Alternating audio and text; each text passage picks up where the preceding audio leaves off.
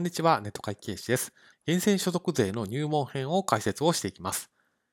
今回の動画をご覧いただくと、源泉所得税の入門知識と仕分けが理解できるようになります。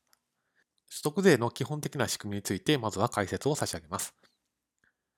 基本的に所得税っていうのは儲けに課税されますから、儲かった人、儲けた人に課税されるのが原則で、そして儲けた人が納税をします。これが原則です。一方で、源泉所得税って何なのかというと、儲けを払う人が所得税を儲けた人に代わって、まあ、天引きして代わりに納税してくれるという制度になります。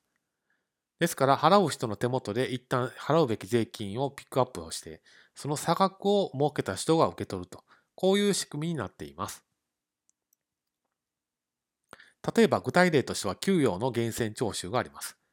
給与明細は皆さんご覧になられたと思いますけれども、給与明細を見ると、額面の金額、例えば100万とか50万とかあれば、その金額が全額払われるわけではなくて、所得税とか、後日解説を差し上げる社会保険料とか、そういったものがマイナスをされて、差額が口座に払われます。これがまあ源泉徴収とかいうような内容になります。でなお、会社から見れば、あくまで儲けた人の代わりに天引きをして預かっているだけ、自分のものになるわけではなくて税務署に払うと。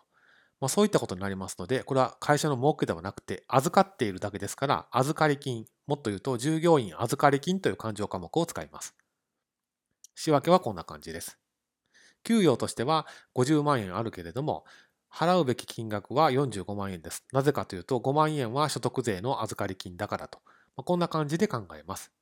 詳しくは、この従業員預かり金で天引きすべき金額っていうのは所得税の世界で決まっていますので、こちらは実際の実務ではしっかりご確認いただきたいですけれども、簡単な数値例を示すとこんな感じになります。ですので、今回のこの動画では、